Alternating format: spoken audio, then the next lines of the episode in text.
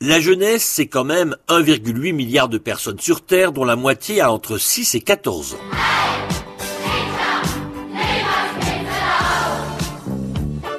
Tout a commencé par un forum en 1991 à Vienne, en Autriche, qui s'est transformé quelques années plus tard par la création de cette journée directement organisée par les Nations Unies.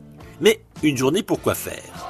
Tout simplement pour attirer l'attention des gouvernements sur l'importance de l'éducation, la protection des jeunes, l'égalité des chances entre filles et garçons dans le monde, soit un travail de titan.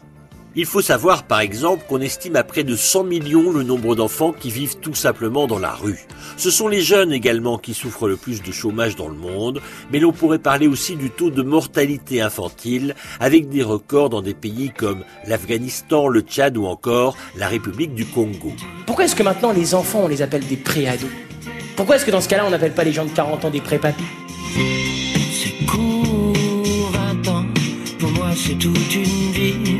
Confirmation, c'est bien en Afrique que les jeunes sont les plus nombreux. Dans les pays où le pourcentage de jeunes de moins de 14 ans flirte avec les 50%, on trouve l'Ouganda, le Niger, le Congo, le Mali ou encore le Rwanda.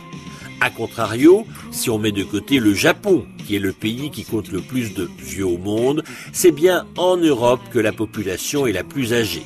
Bulgarie, Allemagne, Italie, Espagne arrivent en bas de tableau avec des chiffres impressionnants puisque les moins de 14 ans ne représentent que 15 à 20% de la population. J'ai 10 ans, je sais que c'est pas vrai, mais j'ai 10 ans. Laissez-moi rêver que Si l'on en croit les statistiques de l'INSEE, on est considéré comme jeune jusqu'à 29 ans alors qu'on entre dans la classe des personnes âgées à partir de 65 ans. Mais tout cela reste bien relatif. Un grand sportif prendra sa retraite à 30 ans. Certains médecins expliquent que les marqueurs de la vieillesse ne se font voir qu'après 45 ans. Alors l'important c'est de savoir, comme le disait Oscar Wilde, qu'avant tout, la jeunesse est un art.